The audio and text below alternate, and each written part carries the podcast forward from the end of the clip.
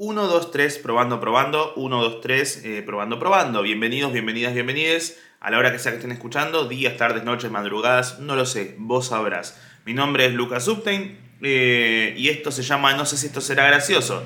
Un recreo semanal en donde no busco nada. Trato de descansar de las ocupaciones y de la búsqueda creativa semana a semana. Y en este caso lo que hago es no buscar nada y a veces en la búsqueda de esa nada termino encontrando un todo y a veces aparecemos en un punto medio en el cual ustedes están ahí eh, escuchando, divirtiéndose, sintiéndose acompañados o lo que sea que les pase con eso. Mientras tanto yo relajo la cabeza un ratito. Eh, si estás escuchando esto por Spotify, recomendalo, poner me gusta, compartilo, eh, contestar la pregunta que sea que haya dejado. Eh, haz lo que quieras. Realmente eh, estás ahí. Si estás escuchando esto por YouTube, que lo volví a subir a YouTube, ¿por qué? Porque entiendo que hay gente que necesita poner algo en la tele de fondo o mientras estudia o algo que es para sentirse acompañados. Bueno, puedes comentarlo, me gustearlo, compartirlo recomendarlo, contestar las preguntas, suscribirte, cosas como para que yo sienta que del otro lado hay alguna cosita más. Eh, no me refiero a un más allá, sino a alguien que está mirando. Si el árbol se cae en el medio del bosque y no hay nadie para escucharlo, hizo ruido, si el video se sube a YouTube y no hay nadie que lo comenta, ¿existió eh, alguien que lo miró? Bueno, de eso se trata. Entonces te invito a que comentes, veas lo que sea y si no, no lo hagas. Haz lo que se te cante la punta de la pija. Eh, Después, si querés, puedes sumar, seguir a la página de No sé si esto será gracioso en Instagram, que se llama No sé si esto será, en donde voy a poner muchas cosas de los shows, no de los shows, del podcast, de nuevos capítulos, memes, cosas que me parezcan que tienen que ver. Si quieren mandar memes relacionados al podcast, pueden mandarlo ahí. Cosas que les parezcan divertidas, cosas que pasaron en el último capítulo, out of context, lo que sea, pueden mandarlo ahí. Después serán publicados. Y por último, yo hago stand-up, la mayoría calculo que lo sabe, los que no lo saben, hago stand-up, hago mi show por todo el país y por otros países. Algunos shows que pueden ver de acá al mes y medio que viene son el 21 de julio en Montevideo, quedan los últimos 30 lugares, el 4 de agosto voy a estar en Córdoba, el 5 de agosto en San Luis, el 11 de agosto en Cava, Capital Federal Buenos Aires, el 17 en Luján, 18 en Olivos, 19 en Pilar, 20 en Castelar 25, 26 y 27 de agosto, el 9 de julio, eh, Santa Rosa y General Pico. Eh, todos los shows los encuentran en el enlace en mi biografía de Instagram, en Linktree Lucas Upstein, eh, Linktree Upstein, y lo encuentran por ahí. Tengo shows por todo Argentina, voy a ir a Chile a fin de año también, vuelvo a voy a muchos lados, búsquenlo y lo encuentran. Habiendo dicho eso, arrancamos con esto, plaqueta, tomo té, Ahora sí, arrancamos, ¿cómo les va? no, mentira, no puedo mantener esa energía durante por lo menos 40 minutos, no podría, no me sale. No tengo ese tipo de energías. Mi energía es otra, mi energía es más de, de perro que está tirado en la calle y te preguntas si está vivo. Y de repente levanta un poco la cabeza, se, chupa un poco la pija y sigue durmiendo. Esa es mi energía con la que yo me mantengo en el día a día y con lo que voy a estar realizando esto. Tengo, tengo muchas cosas para hablar hoy. Eh, fue una semana interesante, no tuve ningún escándalo esta semana, todo bien.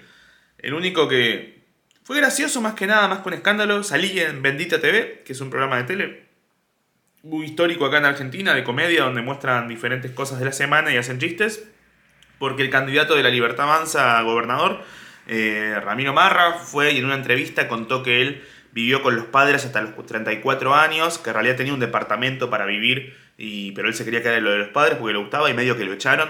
Y como que eso se hizo medio viral. Eh, y al mismo tiempo yo tengo un video de hace varios años donde eh, como que parodio al libertario que va y está tipo surdes, surdes, lo voy a matar, ¿saben qué voy a hacer cuando me encuentre con un zurdo? Voy a ir y agarrarlo y justo entra mi vieja y dice, hijito a comer, mamá, estoy grabando un video, hay patitas, ah. Bueno, ese video en su momento se había hecho viral y bueno, como que de repente ese video, viendo esto, como que se hizo canon de golpe. Entonces eh, lo compartió la el frente de izquierda en su página con el título Lucas Upstein predijo a, Ramiro Marra. Fue como chicos de Pérez, no pongan mi nombre. O sea, no me molesta, pero no es un montón decir Lucas Upstein hizo tal cosa. Eso es un partido político. Ah, no sé, a mí me parece como... Yo tengo más seguidores que la izquierda. No puedo ser zurdo porque tengo gente que me sigue. yo, yo tengo... Eh, ideológicamente podría ser zurdo, pero a nivel realidad como me siguen más de 35 personas, eh, soy, soy mucho para la izquierda. Ah, bueno, y hicieron un video pegando eso y dije, bueno, lo publico, lo publiqué y se está viralizando, se viralizó y eso. Como que de vez en cuando no me molesta. Yo ese video lo comparto con, por lo menos una vez por año, si justo pasa alguna cosa así que es divertida. Eh, me da gracia porque cuando pasa eso, tomo té. Cuando pasa que comparto ese video, se me enojan, no voy a decir muchos libertarios, porque vamos a aclarar una cosa. Hablemos de política durante literalmente dos minutos. No es lo mismo libertario que liberal. Los liberales son, en Estados Unidos los liberales son los de izquierda, por ejemplo. los liberales son de izquierda, son gente que está a favor de, lo, de todo, de la libertad, de cada lo que quieran. Acá, los libertarios, se los conoce a esa gente que va y está tipo, eh, no a la, a la mm, inclusión forzada, eh, eh, los LGBT que quieren que sus hijos sean violados, y son dos cosas totalmente diferentes. Yo tengo siempre dos o tres libertarios que, me bardean cuando pasa esto, que dicen tipo, ah, gordo, y, y cuándo criticas al progresismo, y esto y lo otro, y a quién votás vos, y siempre criticas a esto, ¿te parece gracioso? Tipo, obvio que me parece gracioso que un tipo de 34 años quiera seguir viviendo con los viejos, me parece divertido, más con, comparando con el video. Primero que nada, igual me parece como el loco que lo diga como que ya había dicho eso, fue y dijo que él no está a favor de la educación sexual y dijo, para mí la educación sexual es en casa, lo cual es una boludez, en parte está bueno, pero hay muchas violaciones intrafamiliares, entonces está bueno que haya ESI en las escuelas. Hay muchos niños que aprenden de repente que un tío los está abusando porque en la escuela le dijeron, mira, ningún mayor te tiene que tocar acá. Ah, porque mi tío lo hace todas las noches, perfecto. Sin la ESI no existía eso.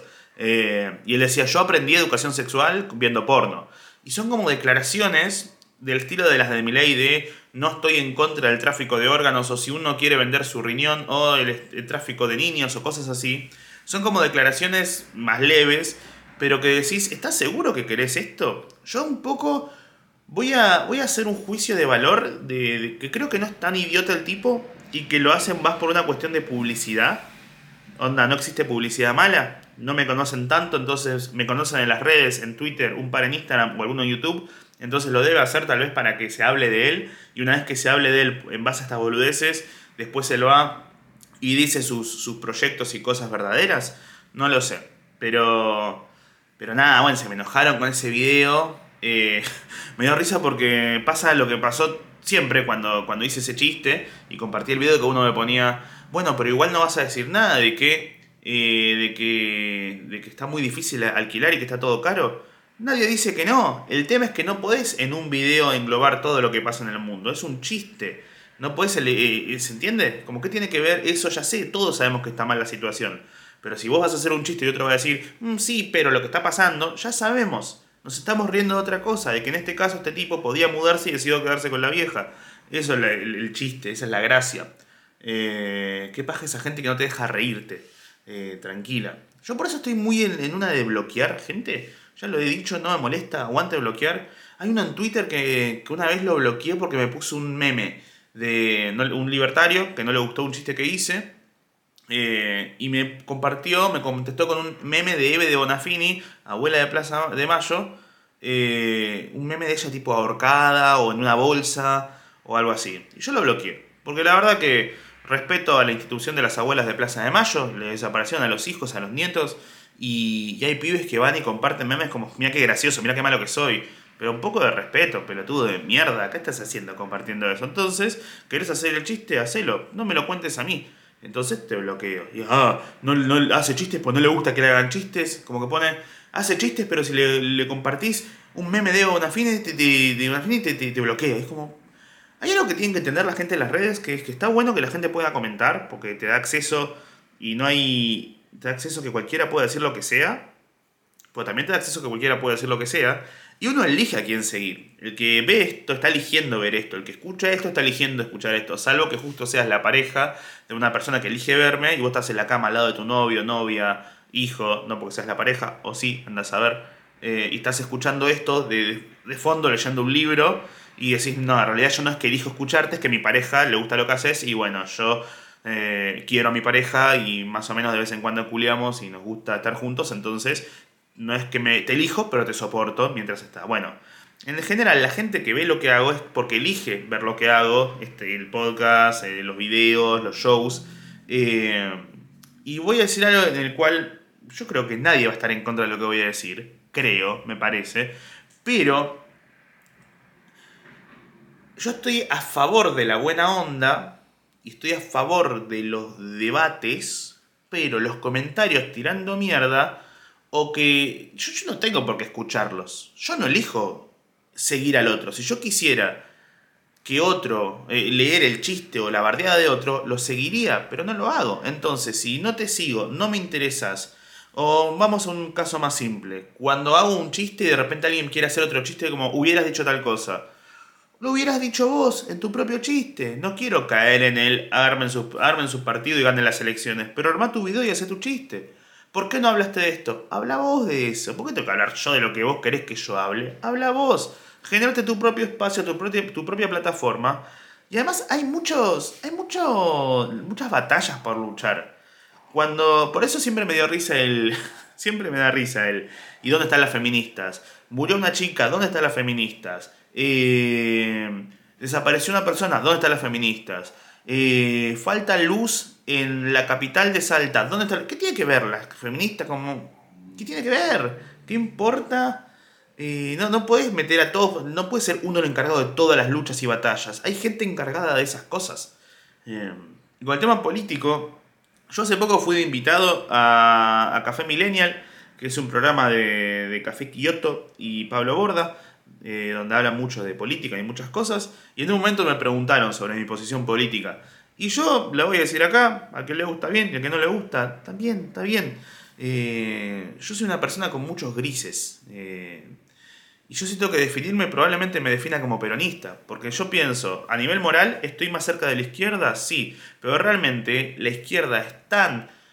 se pone en un pedestal moral tan alto que nunca va a gobernar nada y nunca va a estar en ningún momento del gobierno. ¿Por qué? Porque siempre van a ser demasiado buenos en lo que respecta a, a la política. Y como la política no necesita gente buena, no van a estar. Y después la derecha es gente que por ahí es muy conservadora, está en el otro extremo, y en los extremos en algún lugar terminan tocándose entre comillas. Entonces, la derecha muy extrema que te dice, no, no a los LGBT, no a los paraguayos, no a los paraguayos LGBT, estos no, no se atienden las personas acá y no queremos inmigrantes, sino esto ni lo otro, y, no al aborto, y de repente empiezas a ver que de un lado están viendo que... Eh, de un lado están pidiendo que... Eh, eh, derechos y esto y lo otro y esto. Y los de la, los de la derecha que dicen, no, porque estos quieren cogerse a nuestros hijos y bla, bla, bla. Y los de la derecha, que también tiene un montón de iglesia, catolicismo y religión, dicen, más, eh, más católicos y más iglesia. Y los de la izquierda dicen, che, estos se quieren coger a mis hijos. Los dos piensan que se quieren coger a sus hijos. Y después te en el centro, eh, al peronismo, que tiene un poco de todo. Tiene al, al facho, tiene al progre, tiene a los dos. Entonces hay más gente de la sociedad. ¿Y por qué gobiernan tantas veces? Porque muchas veces la sociedad se siente representada por más gente dentro de este grupo. La derecha nunca va a tener a, lo que le falta, le falta cosas de izquierda y a los de izquierda le falta cosas de derecha. En el peronismo están todos. Es una familia en donde hay un tío que maneja un taxi y medio que te dice que, los militares no son malos y después tenés una, una adolescente abortera eh, que dice que eh, son todos una mierda y que al, al macho escracho. Y el tío y la adolescente, si bien no coinciden en su ideología, llega un punto en el cual van y dicen, hey, es Navidad, en Navidad nos llevamos bien. Y ahora cuando se acerca Navidad, que son las elecciones, de alguna forma, hay muchas chances de que termine ganando, o no, por el hartazgo de la gente. Y en el hartazgo de la gente puede ser que termine ganando una fuerza más de derecha, como ha pasado siempre, porque el hartazgo lleva a la derecha. Eh, y a los reaccionarios, y por ahí gana la derecha, y siempre que ganó la derecha dejó todo hecho más pija y después volvió lo otro porque la gente dijo, bueno, volvamos a más al centro que lo que necesitamos, porque este hizo una dictadura, porque este tiró toda la mierda, vendió todo, sacó derechos, etcétera, etcétera. Entonces, eso. Eh, si llegaron a pasar estos primeros 11 minutos de capítulo, los felicito. Ojalá les haya gustado hasta ahora. Eh, em, pero bueno, en fin. No creo que haya ningún problema. con, los libertarios, porque encima cuando yo digo que yo soy gris, es porque la gente suele... Voy a tomarte.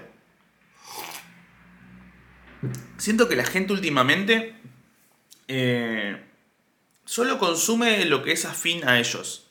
Es como, eso, eso saca un, la tecnología de hoy en día un poco eliminó eso que había antes de poder ir y encontrar cosas nuevas. Eh, no sé, yo he visto muchas películas haciendo zapping. Hoy en día no hay tan, creo, por ahí estoy proyectando, pero no siento que haya tanto zapping como había antes. No hay, voy a ponerme a ver una película, cambiar de canal y veo que encuentro. No, voy a buscar yo lo que quiero ver.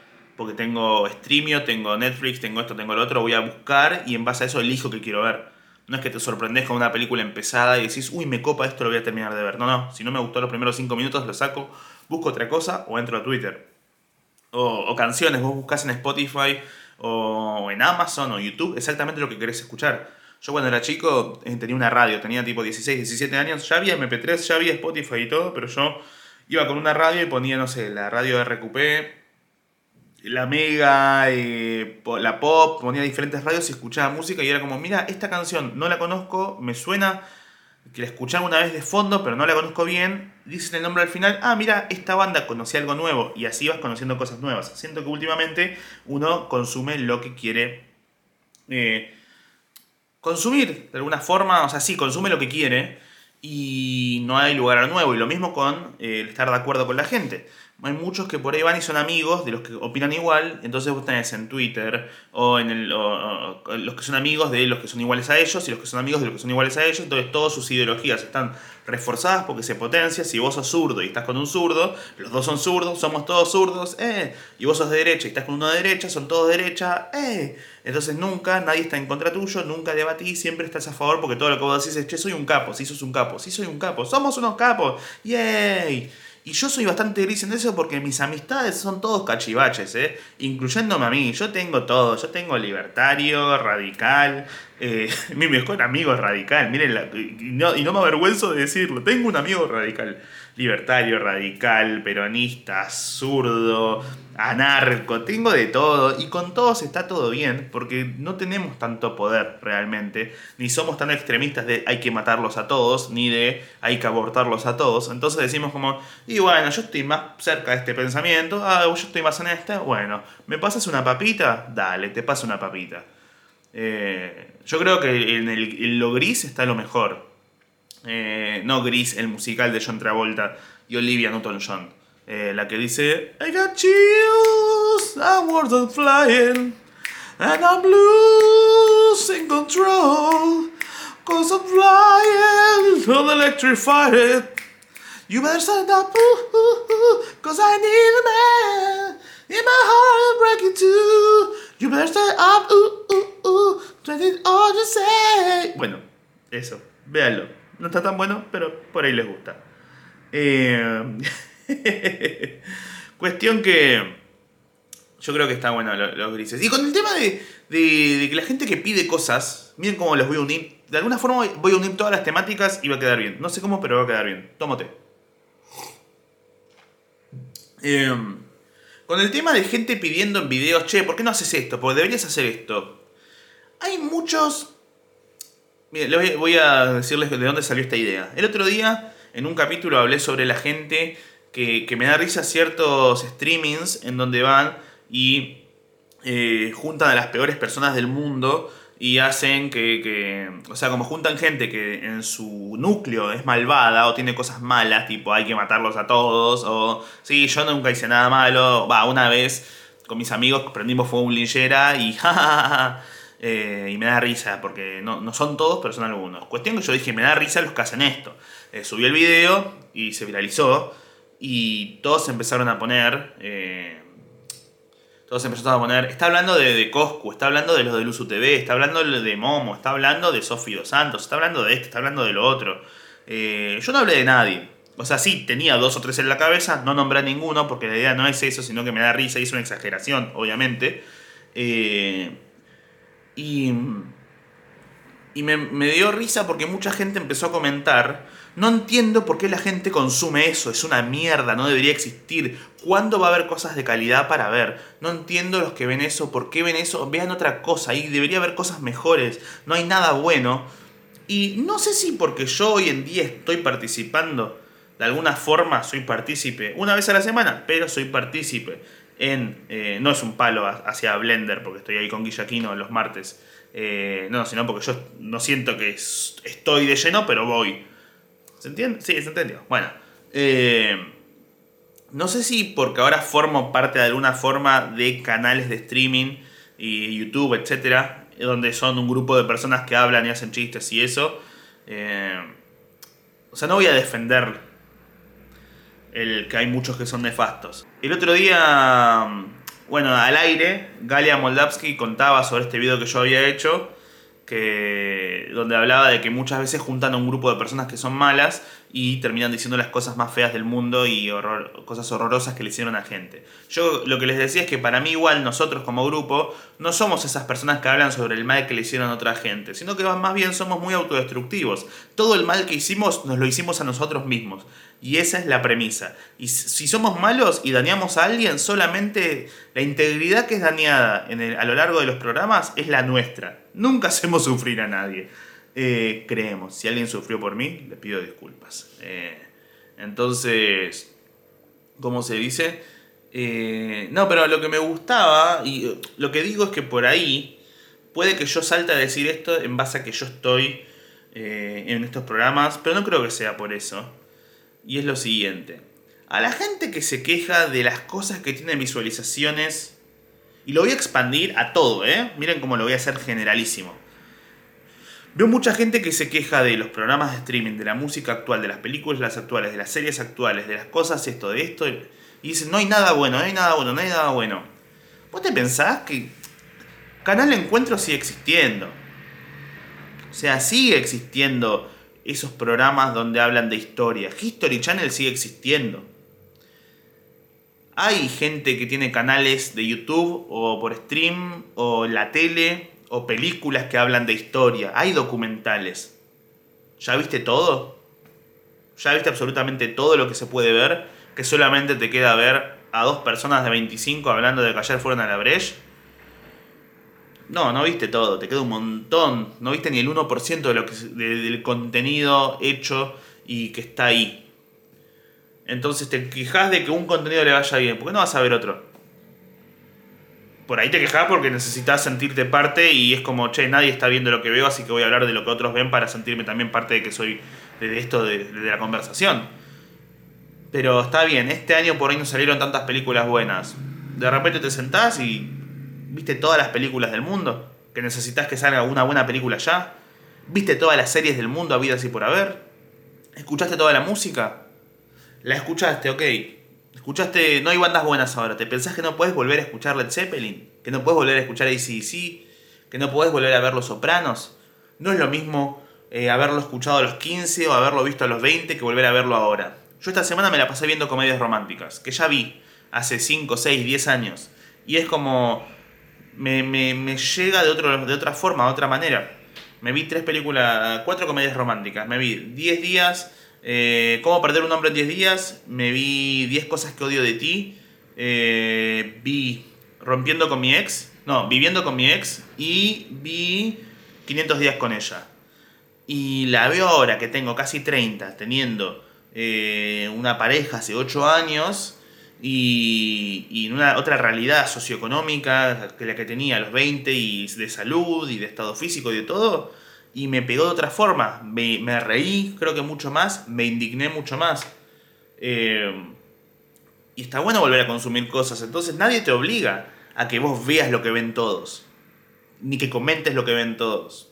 Cuando alguien dice, che, solamente hay esto para ver, no, cuando veo que alguien se queja de un podcast, tipo, ay, ahora todos ven esto. Bueno, mira otra cosa.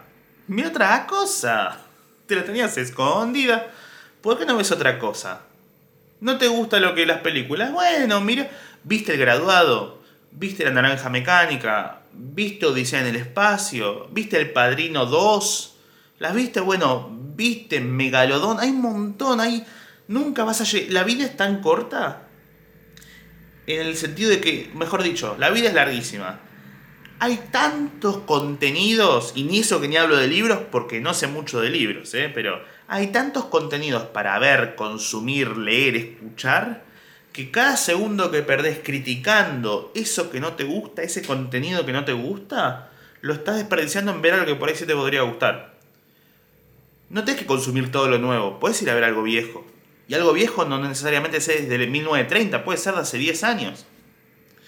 Por eso siempre me, da risa cuando alguien bardea algo que... Y ni siquiera eso, puede ser algo que hago yo. Un chiste que hago yo. Ah, esto es una mierda. Bueno, ¿qué te gusta vos? Anda a ver lo que te gusta. Nadie te pidió que veas esto. Eh, pero eso. Nada. ¿Con qué voy a comparar esto? ¿Con qué? ¿Hacia dónde lo voy a llevar? Hacia que... Eh, ayer puse un tweet a la noche donde me di cuenta de algo. Y ojo, por ahí esta es mi reflexión ahora que ya estoy eh, un poco más grande. Bueno, les cuento las películas, les cuento cómo me pasó con las películas. Vi 500 días con ella, película muy polémica en donde en donde básicamente es un chico que se enamora de una chica. Eh, pasan cosas. Calculo que muchos la vieron. Si no la vieron, vayan a verla. No creo que mi opinión les afecte porque cada uno tendrá su propia opinión de la película. Pero claramente el tipo es un idiota. Voy a contar esto basándome en que vieron la película. Eh, el tipo es un tonto, le gusta la piba, le dice que cree en el amor, quiere el amor para toda la vida. Y la, chica le dice, yo no creo en eso, no creo en esto, no creo en esto, no me interesa estar en pareja, no me interesa nada, no esto, no lo otro. Y él le dice, bueno, a mí sí. Bueno, está bien. Y ella no le dice, igual no me interesa coger y divertirme y estar bien. Entonces cuando él se le tira todo el tiempo y ella acepta y bla, bla, bla, él, él después espera que sean pareja y que esté todo bien y ella le dice, no es para mí. Y él se pone mal y es como, pero ya te dijo, siempre te avisó. Eh, siempre te avisó esto. A mí me pasó eso, ¿eh? Ay, porque ¿qué pasó? Después al final de la película, la piba, después de que se separó de él, empezó a salir con alguien y al toque se comprometió y se va a casar. Y se encuentran, cuando ya están, terminaron todo, al final de la película se encuentran y él le dice, al final tenías razón, el amor no existe. Y ella le dice, sí que existe, pero no con vos. Eh, está bien, ahí te rompe el corazón eso que dice. Eh, a mí me pasó en la secundaria, yo cuando tenía 15, eh, me gustaba una chica de, un año anterior.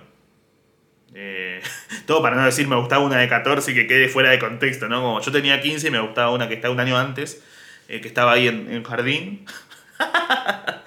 y, y me acuerdo que, que yo no era de tantos amigos en la secundaria y cuando entré en, en tercer año, me, como que me incorporaron en un nuevo grupo que era como el grupo de los frikis, medio otaku, que tocaban guitarra, metaleros. Suele ser más o menos todos los mismos. No lo mismo, pero se vuelven juntarse mucho. Al menos en mi experiencia, eh, otaku, metalero, friki, músico, todos como que se hacían amigos. Y yo los acompañaba en el recreo. Yo no era de eso. Yo no, no tenía un gusto adquirido. Yo escuchaba mucha música en mi casa, de todo tipo de música, desde rock hasta Britney, hasta metal. Fin y veía muchos reality shows y documentales y películas. Entonces yo estaba más en la de volverme un gordo cine, más que un gordo friki otaku metalero. Y en eso yo observaba la dinámica social del grupo y me divertía mirando la dinámica social del grupo que estaba ahí, pero no, como que todo lo que yo hacía, mis chistes o lo que me divertía, lo miraba más desde afuera, no era, el alma del grupo. Y esta piba, eh, Antonella se llamaba, me acuerdo que ella miraba, me miraba y si algún día ve esto ella, porque puede pasar que de repente llegue a este canal o lo que sea, porque, bueno, eh, sí, porque es visible esto. Eh, esta es mi percepción, Anto, no es que sea la tuya necesariamente. Eh, y no porque por ahí vos me decís, no, no, la verdad que no es así. como que yo me acuerdo que ella se daba cuenta que yo no participaba activamente, pero que me estaban pasando mil imágenes mentales por la cabeza. Entonces como que se acercaba y me acuerdo que me decía, vos nos estás juzgando a todos, ¿no? Yo decía, no, no, no, eh, ¿qué estás pensando? Y hablábamos. Y de repente, de repente nos tomamos el mismo colectivo para volver de la escuela, e íbamos charlando, y yo todo introvertido y ella toda como más excéntrica. Eh, y después, eh, por en su momento, el MCN hablábamos un montón, y ahí sí yo me soltaba mucho más, y hablábamos y hablábamos y hablábamos, y nos reíamos y compartíamos y, después nos cruzábamos en la escuela y ya era diferente porque las miradas que había era como de, ah, ya sé lo que estás pensando porque después yo sí le contaba lo que pensaba y lo que me pasaba, entonces Después hablábamos otra vez, volvíamos de la escuela y me decía, hoy viste cuando pasa esto, estabas pensando esto, ¿no? Sí, tal cual. Y así durante varios meses. Porque vieron que en la escuela el amor dura meses, es algo así, no es algo de 25 años. Por ahí dos meses que hablaste con alguien es tu relación más intensa de los primeros 15 o 17 años de tu vida. Y hablábamos mucho, hablábamos mucho, y como que en un momento había buena onda y me parecía linda, y a ello le parecía lindo, y hablábamos y hablábamos y hablábamos, y un día dije, che, me gustás. Y ella me dijo, vos también me gustás. Le dije, ok, bueno, y me dijo, pero no de esa manera. Dije, ah, ok, pero hice algo mal, ¿querés que haga algo? ¿Pasó algo? No, no, simplemente no estoy yo en esa.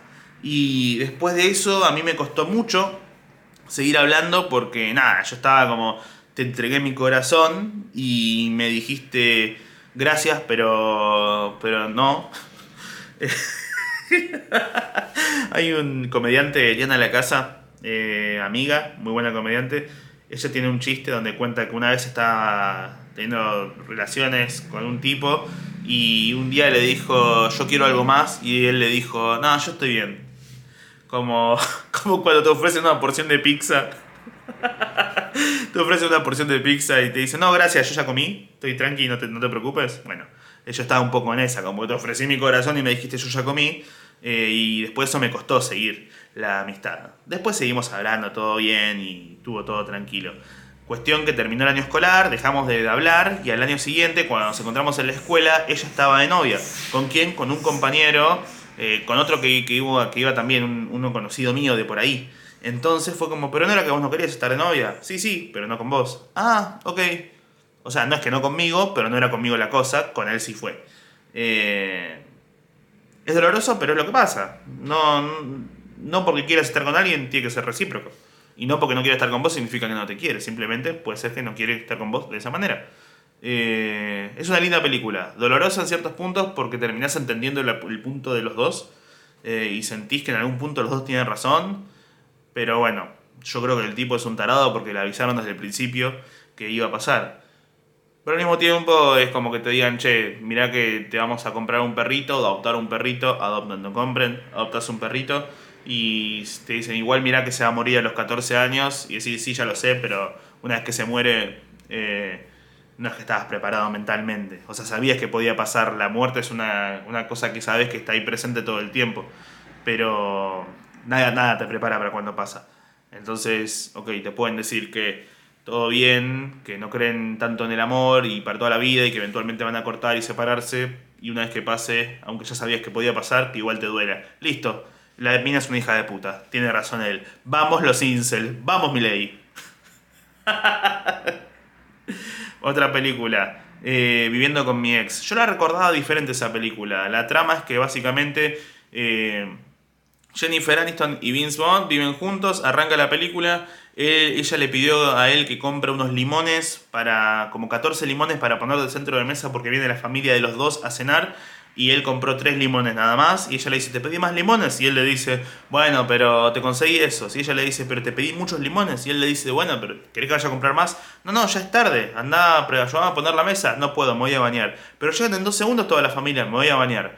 Y después de eso ella le dice, che, no me ayudaste un carajo a nada. Bueno, está bien, y, y yo quiero descansar. Y, y cortan y después de eso tienen que seguir viviendo un tiempo juntos. Y yo recordaba diferente la película, como que recordaba que básicamente son dos personas que viven juntas, se separan, tienen que convivir durante un mes más hasta que se venda la casa y que básicamente los dos son medio forros. Y no, realmente él es un hijo de puta.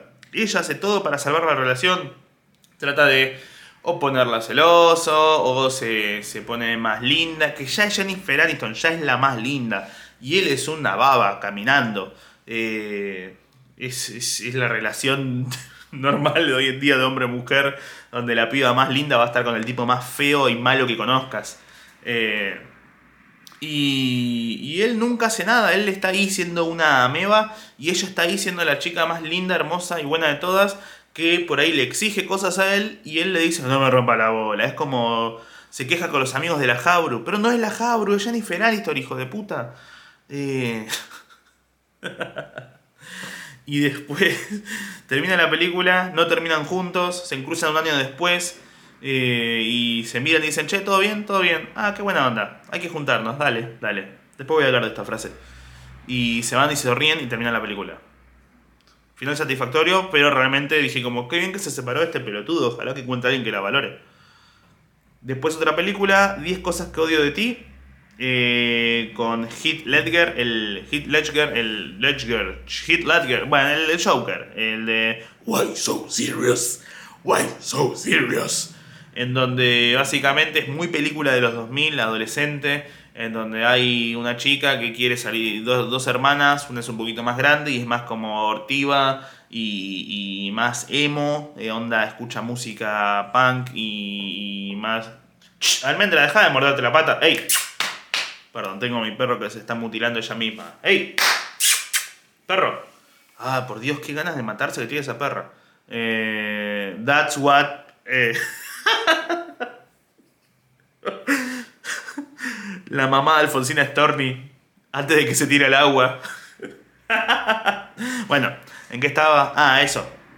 Eh, el tipo de, de- está el, el guasón, eh, está dos pibas, una es más oscura y oscura tipo de, de alma y de personalidad, la otra es más tipo pop y después en la escuela hay un está el galán que es un pelotudazo y está el pibito flaquito que le gusta mucho una chica y eh, básicamente le, la invita a salir y ella le gusta más el galán eh, y el pibe es todo flaquito y chiquito y le paga a otro para que trate para que salga con la hermana de la otra y así ella puede salir. Es como una dinámica de redes sociales muy común en donde tenés al, al que se cree basado y es malo simplemente, que no es basado, es una persona mala, que trata mal a la gente y por ser mala se cree superior.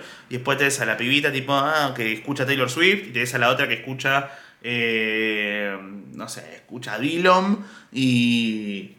Pero una vez que llega un pibe que le sonríe y es carilindo, dice, dale, te amo, quiero amor, solamente quiero amor. ¿Que no es acaso lo que todos queremos? Un poquito de amor. Y... mm, ah, y nada, está linda la película.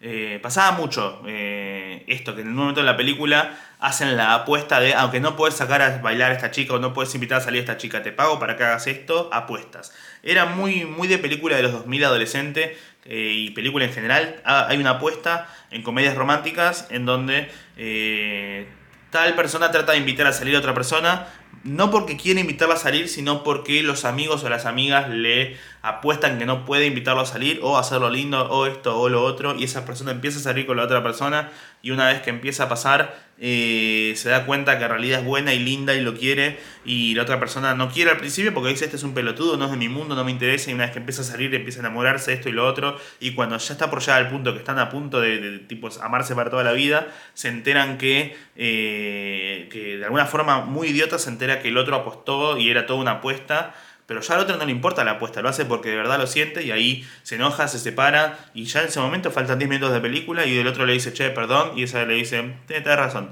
eh, te perdono. Y siguen juntos, fin, se arregla todo así, ¿eh?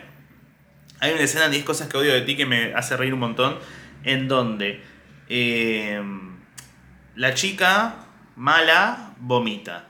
Eh, el Joker la lleva a la casa y ella le quiere dar un beso y él le dice, no, no, no, gracias, ahora no. Y ella se siente rechazada, pero se había olvidado que había vomitado un sándwich de milanesa 10 minutos antes. Entonces, ¿qué pasa? Eh, ella le ignora y le dicen a él, che, ella está dolida, así que no me parece que, tenés que... Tenés que se sintió expuesta, tenés tenés que exponerte vos también para que ella se sienta bien. Entonces, ¿qué va a hacer él? Enfrente de toda la escuela va a prender los micrófonos y va a cantar eh, Can't Get My Eyes Over You. Eh, yo, you're just too good to be true. Can't take my eyes over you. Bueno, y le canta toda la canción a capela. Ella se pone muy feliz. A él lo meten en detención en la escuela. Y ella. mm, esta es la escena literal. Ella entra al salón de detención. Se pone a hablar con el profesor que los tiene a todos en detención. El profesor le da la espalda a Heath Ledger, al guasón. Y ella como con los ojos le hace tipo, andate por la ventana. Entonces el profesor la empieza a mirar a ella y le dice, ¿qué pasó? Y ella le empieza a decir cosas del equipo de fútbol y bla, bla, bla, bla. Eh, él cada vez que se está por dar vuelta para ver hacia la ventana, ella lo vuelve a girar y le dice, tratemos que lograr de, distraer a los chicos del otro equipo de alguna manera. Y él dice, ¿cómo lo van a hacer? Eh, y dice, no sé, no sé, no sé, así. y se levanta la remera y le muestra las tetas al profesor. Una alumna menor de edad le muestra las tetas al profesor mientras el otro tipo sale por la ventana. Eh, siguiente escena, ellos dos yendo en un. en uno de esos botes en el agua que tenés que pedalear. Y están los dos pedaleando en el agua, hablando. Lo más bien. O sea, se habían peleado. Él saltó por la ventana, ella le mostró las tetas al profesor. No nos muestran qué pasó en el medio de eso, pero lo siguiente que vemos es ellos dos pedaleando en el agua y hablando muy tranquilos. Muy tranquilos. Muy tranquilos, pedaleando, pero están hablando así como que yo te diga, hola, ¿cómo te va? ¿Todo bien? Mientras que las patas están tipo... Yo por ahí porque soy un gordo, pero no sé si alguna vez fueron estos botecitos en el agua que tenés que pedalear, o, bicicleta en general. No es tan fácil hablar y pedalear. Porque el agua es pesada, tenés que ir y, moverte. No es fácil. Yo lo miraba, estaba con Nati viendo la película y digo, ¿cómo haces para...? Es más, estábamos los dos con, con Nati viendo la película en la cama, pusimos pausa y le dije, hagamos lo siguiente, nos tiramos boca arriba, empezamos a pedalear en el aire y le dije, tratemos de hablar. Duramos cinco minutos. Eh, creo, yo fui a vomitar. de lo mal que estaba. Y le dije, che, ¿te puedo dar un beso? Y me dijo, no, no, te lo agradezco, pero no. Ah, hija de puta. Y, y después tuvo que ella meterse en un show y cantarme Can't Take My Arms Over You para que yo la acepte. ¿Y saben qué hicimos después de eso? No fuimos a pedalear. Porque no podés pedalear. ¿Cómo vas a pedalear para celebrar? ah, Wars cita. Mentira, es linda, es una linda cita, pero. Nada, después de eso.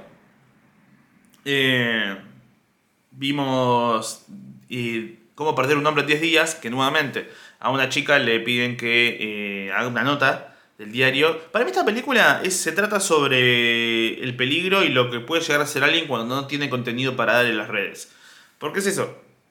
Una periodista tiene que hacer una nota semanal en una revista de moda y no sabe de qué hablar. Una amiga eh, rompió con su novio y dice, ya sé, voy a hacer una nota sobre 10 cosas que odio, cómo, cómo hacer que un, perder un hombre en 10 días. Y otra vez la apuesta, otra vez lo mismo. Eh, pero eso, patrañas. ¿Por qué iba a hablar de esto de tener 30 y del cansancio y de las relaciones y de bla bla? Porque ayer puse un tweet a la noche que hablaba un poco de eso. Más en el momento en el que yo me encuentro. Y les voy a leer exactamente cómo es el, el tweet, porque estuve mínimo 7-8 minutos para tratar, para ver cómo hacer para redactarlo, porque no sabía bien cómo redactarlo. Me, estuve, medio, medio en una para redactar esto. Y dice lo siguiente. Encuentro un un gran placer en cruzarme de forma casual con quien hay buena onda y después de un intercambio de palabras en donde decimos que tenemos que juntarnos en algún momento y no juntarnos nunca. Para mí el encuentro ya está consumado, no necesito más el sexteo de la amistad. Eh, ¿A qué hace referencia esto?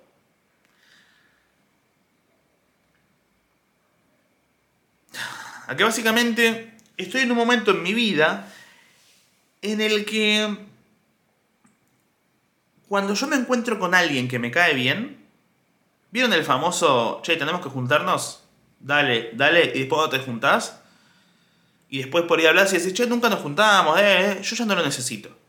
Yo con haber dicho que nos tenemos que juntar, yo ya estoy. Ya es como, no necesito coger con vos. El hecho de saber que vos me querés coger, a mí ya me hace sentir bien. Yo ya siento que cogimos. Con saber que vos me querés coger, yo ya está. Listo. No tengo problema, no necesito que pase algo más. Ya pasó. En mi cabeza ya pasó. Es como... Eh, estoy cansado. Por ahí cuando tenés 20 haces todo, porque estás saliendo de la secundaria y querés ir y vivir la vida y, pasarla bien y salir a bailar y a culiar por todos lados y te tomás muchos colectivos para coger y salís a tomar y a escabiar y te drogás y vas a fiestas y a cumpleaños y a reuniones y dale, ¿qué sale? ¿Qué sale? ¿Qué sale? Pero yo como salí mucho cuando tenía 20, me, me, pasaba actuando en todos lados, me pasaba 5 días de la semana afuera actuando acá, allá y allá, y cogiendo por acá y allá y allá y acá. yo no necesito eso ahora. Yo como que tengo una, tengo una estabilidad, un núcleo estable muy lindo tengo. Mis perritos, tengo mi pareja, tengo la casa, tengo la guitarra, un trabajo más o menos que hoy en día, como que en el mejor de los casos, yo creo que para mí se llama tener 30 esto. No te digo que de cuerpo, digo de alma, ¿eh? Llega un punto en la vida en el cual uno se empieza a estabilizar. Inclusive hasta la inestabilidad es estable. Por ahí ya pasaste esa época de excesos. Y no digo que no te volvés a exceder, pero sabes cuándo te vas a exceder. Por ahí decís, bueno, los martes y los viernes me excedo. Eh, los lunes y los jueves lloro. Eh, los miércoles y los domingos me pajeo y cojo.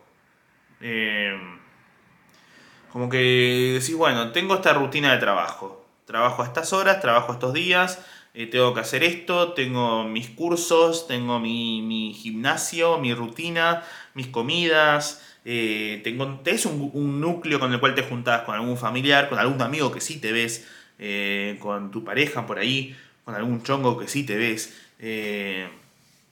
Tenés, no sé, el partido, esto, lo otro, pero después hay todo un montón de gente que rodea eso, que por ahí te dice, che, voy a hacer mi cumpleaños. Y vos no es que no querés a esa persona, que no te cae bien, que no tenés ganas de ir es que decís, uy, ¿qué va a hacer? No, vamos a venir a mi casa y vamos a hacer esto y vamos a hacer lo otro y vamos a hacer un karaoke y cantás y vos decís, uy, qué copado que suena, qué copado que suena. Y dentro de toda tu estructura de persona adulta ya formada, eso que te están invitando a hacer te rompe tu estructura. Que tu, estructura por ahí es, ese, en ese momento que se hace, se hace ese cumpleaños, es estar durmiendo. Y por ahí no dormir esas 8 horas que dormirías para ir a una fiesta, te cagó directamente la semana. No es que no vas más, no es que no salís, pero por ahí decís, qué lindo, no es que no quiero ir, es que prefiero quedarme en casa. Pero igual te agradezco la invitación, aprecio que me invites, prefiero que me invites a que no me invites, entonces eh, lo disfrutás. Y faltaste, pero igual te sentís bien de alguna forma porque te invitaron sentís que fuiste, aunque no fuiste, le mandás saludos, está todo bien y ya está. Te cruzás con un compañero de algún trabajo de la secundaria, con algún ex amigo o algo así, o con un amigo que está todo bien y decís, che, ¿cuándo nos vemos? Yo tengo un amigo que siempre que nos vemos nos cruzamos en algún bar, algún show o lo que sea, decimos, tenemos que juntarnos a tomar un café. Sí, nunca nos juntamos, es mi mejor amigo. no lo es, pero lo es. Siempre que me lo cruzo, eh, no es que digo, che, nunca nos juntamos. No, le doy un abrazo, charlamos por ahí media hora en el lugar y eso me alcanza, no necesito más. Ya está. Es eso, es, che, sabemos que nos queremos juntar. Listo, la, la amistad, el amor está intacto. Es eso, es el saber que el otro quiere. Si sé que vos querés, yo también quiero. No nos juntamos por ahí porque nuestras rutinas no coinciden y estamos con mucha paja de hacerlas coincidir. Entonces, bueno, no importa, estoy descansando. Te quiero, pero no tanto como para tomarme dos colectivos para verte. Y no por eso significa que no te quiero. Significa que tomarme dos colectivos me da mucha paja. Yo ahora estoy viviendo en el conurbano. Estoy a 45 50 minutos de casi cualquier lado. ¿Me jode esto? No, estoy feliz donde estoy. Entonces me dicen, che, ¿querés venir un cumpleaños por microcentro? No es que no quiero, es que ir hasta allá implica que yo tengo que estar 50 minutos de ida, 50 minutos de vuelta. Y eso a mí me hace pija. Entonces, después veo, y yo, yo por ahí veo las fotos en internet, y veo lo que pasó, y sé lo que pasó. Le pregunto a alguien cómo estuvo. Bien, listo, ya está, no necesito más que eso. Estoy bien, yo vivo mis propias experiencias, no me faltan experiencias. Y sigo viviendo experiencias, pero por ahí hay otras que digo, ya está, ya pasaron. Ojo, por ahí esta forma de ser es solo mía, o lo tienen muchos más, y después cuando cumpla 40 me voy a dar cuenta que y voy a decir, uy, los últimos 10 años no hice nada, me estoy por morir y me voy a empezar a coger a alguien de 20. Puede pasar también. No creo porque no me cae bien la gente de 20 en general. De vuelta, a los 40. a los 40 me cojo dos de 60. Para estar a. Una de, una de. Dos de 60 y una de 100. Así estoy a 2.20. Mirá, mirá, cómo. Chistazo. No, igual si yo siempre fui apunté más mayores de edad. Mayores de edad, tipo 15 años más, 20 años más, siempre me gustó más la gente más grande. Eh, siempre. Aguante la gente más grande. Porque siento que tienen más cosas para contar, más charlas, más vidas, más cosas para hablar. Y me gusta. Tipo, ni me importa, ni siquiera, como que si... Yo, miren, les voy a decir algo feo porque ya estoy yo cerca de esa edad.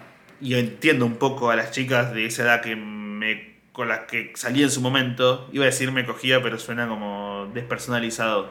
No, las chicas cuando yo tenía 20 y salía con una de 30 y una de 35, eh, me encuentro yo en esa y cerca de esa edad.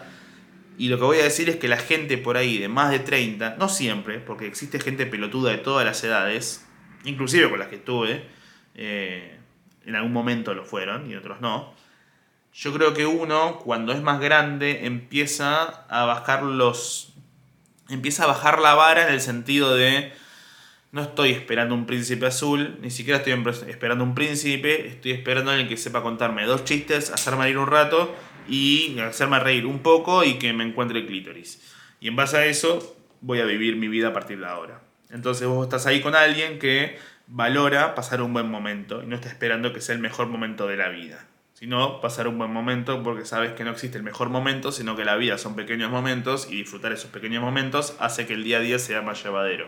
Entonces no es que esperas que cada día sea un desconche y terminar en la cima del fin del mundo, sino que por ahí ir a tomar un café con leche con alguien, charlar un ratito, después chapar en el auto y después ir y, y, coger eh, un rato que uno acabe, por ahí el otro no, y después el otro acaba, y el otro tampoco, y, el otro sí acaba, y después vos no, y charlaste un rato, te reíste, y decís, ¿no te acordás cuando, cuando acabé y te dejé un poco de leche en la frente? Te reíste, y ya está, estuvo lindo y fue lindo el momento. Eh, entonces, eh, yo tenía 20 en su momento, y salía con gente más grande, y pasaba que era como yo estaba con un montón de energía, y las otras estaban como como, qué lindo esto, y era lindo, aprendía más, por eso siempre me gustó más la gente más, más grande. Eh, porque estamos más, están más tranquilas. Eh, después no, porque te empieza la crisis de, che, todas mis amigas tienen hijos menos yo, todos se casan menos yo, y yo te estaba trabajando en un sótano a las 3 de la mañana contando chistes para cuatro merqueros. Entonces ahí es como decir, che, no sé si mi vida va para este lado, ¿eh? Pero más allá de eso es algo lindo y disfrutable. Está lindo crecer. Yo me como que no digo que a los 30 encontrás la estabilidad. Porque nuevamente, digo, como te digo, creo que encontrás la estabilidad tu inestabilidad. Como que ya viviste por lo menos 10 años de adulto. Yo creo que estoy en mi mejor momento. Eh, veo mi cara y digo, che, por fin llegué a la cara que quiero tener.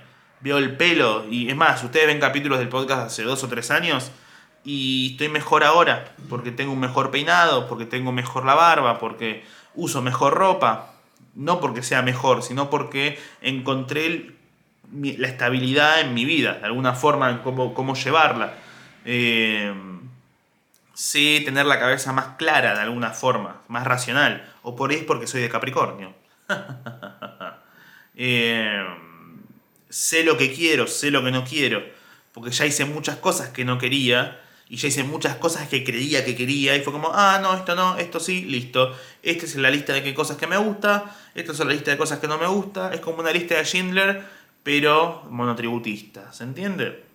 Eh, después por ahí volvés a la crisis, pero a mí por, por ahí, por, a mí me gusta crecer. Siento que crecer te, te acomoda bastante las ideas.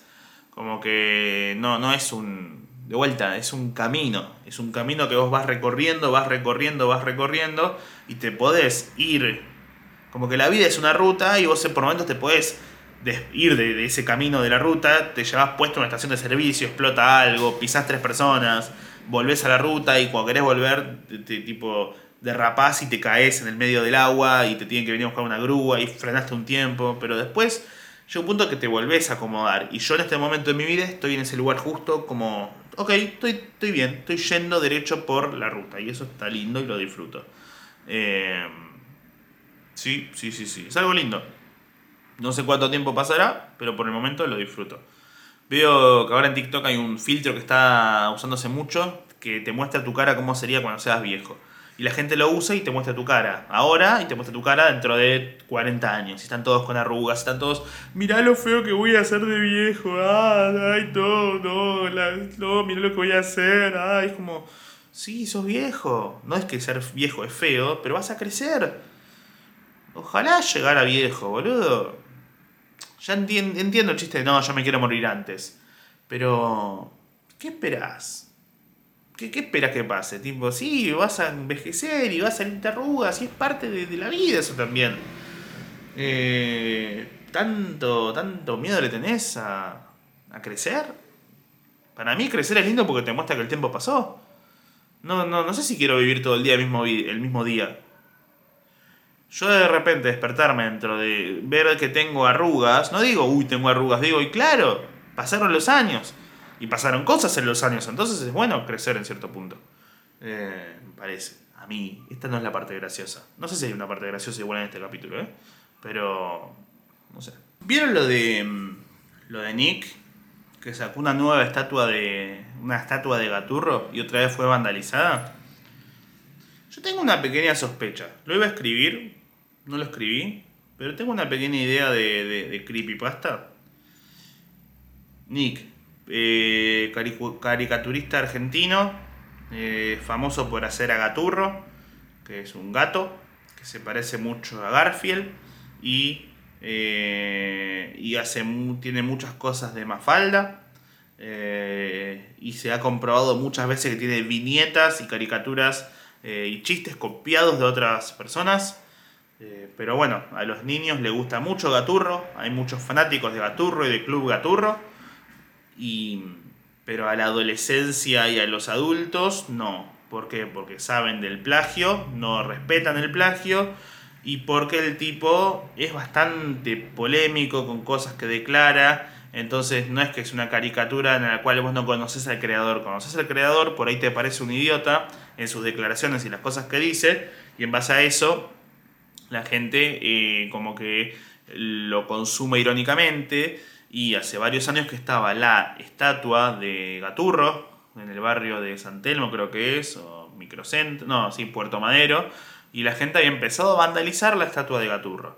Entonces le pintaban cosas, lo dibujaban, lo hacían mierda y de repente él decía, che, loco, dejen de hacer mierda la estatua de Gaturro. Y la gente que decía, ah, sí, e iban y le hacían el triple de verga a la estatua de Gaturro.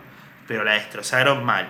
Hace un tiempo la sacaron, la hicieron de vuelta hace un par de días, la dejaron de vuelta en la plaza, supuestamente iba a tener algún tipo de valla antivandálica para que nadie pueda hacerle nada, y la valla era simplemente tres palitos de madera que decía no pasar. La gente fue, la hizo concha de vuelta a la estatua, la, destrozó totalmente. Eh, y, y, nada, lo rompió todo. Le pusieron forros con leche, la pintaron, pusieron cosas feas, antisemitas, dibujaron, lastimaron, esto, lo otro. Eh, esta es mi idea. Y si en realidad Nick es un tipo que sufrió bully cuando era chico y desconoció la magia negra y agarró el alma del bully, que el alma de su bully, y la traspasó a la estatua de Gaturro. Si en realidad cada cosa que le hacen al Gaturro y lo lastiman, lo está sufriendo alguien, porque ese Gaturro tiene un alma, y fue todo parte de un plan malévolo en el cual él fue y desarrolló un personaje que sabía que le iba a gustar a los niños, porque los niños no conocen de plagio, pero que los adultos iban a detestar y, que iban a odiar, en donde y que tipo él fue y secuestró a su bully lo, y le, lo hizo mierda, lo torturó y metió su alma en el cuerpo de la estatua de Baturro para que cada vez que lo lastiman sufra. Y cada vez que lo hay dice, no, no, no vayan, no vayan. En realidad lo hace sabiendo que va a sufrir, como si fuese una especie de muñeco vudú, ¿no? Como que la estatua de Gaturro es un muñeco vudú del que le, que molestó a, Nick en la escuela. Y es todo un parte un plan, malévolo. Hay una foto de Nick muy conocida que está él con un montón de gaturritos alrededor. Que da miedo, da miedo. Es Jeffrey Dahmer. Es como que decís, che, acá pasó algo raro. Y eso, si en realidad él es una persona que vende toda una imagen súper inocente y cosas para los niños porque sabe que a los niños les gusta, pero en realidad el, el bully de él se llamaba Gastón Turro. O era, se llamaba Gastón y era un turro. Y Nick como que es medio, medio, está en una de esas de, de hablar de cierta forma, más como, no amanerada, pero por eso como, este Gastón es un turro. Es un gaturro. E hizo la historieta dibujándolo como si fuera un gato agarró y dijo, a ver, ¿qué cosas le gusta a los niños? Eh, nada, Garfield, agarró a Garfield y agarró a Garfield a Mafalda, que es de su época, y hizo todo para caerle, para, para agradar a cierta población, pero al mismo tiempo sabiendo que lo iban a despreciar un montón, y un día fue y dijo, disculpa, ¿vos sos Gastón Turro? Sí, ¿vos sos Nick? O como sea que se llame. ¿Qué hace cara de verga? ¿Todo bien? Y fue Nick, lo agarró, le puso cloroformo, se lo llevó a la casa, lo encerró en el sótano en una habitación eh, antipánico o algo así. Y lo tiene atado ahí torturándolo. Hizo un muñeco vudú, pero tamaño estatua gaturro. Y cada vez que la gente va, le pega a la estatua, lo lastima, lo, lo le, le, le, pinta cosas y eso, al otro le aparece en el cuerpo, lo sufre, le duele. Y cada vez que Nick y publica algo, lo hace sonriendo, diciendo...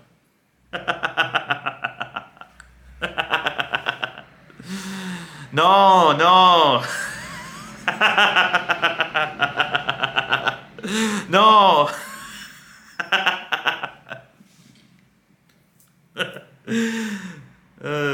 Gastón Turro, qué hijo de puta. Ah, no sé si fue un buen capítulo o malo este, eh, no lo sé.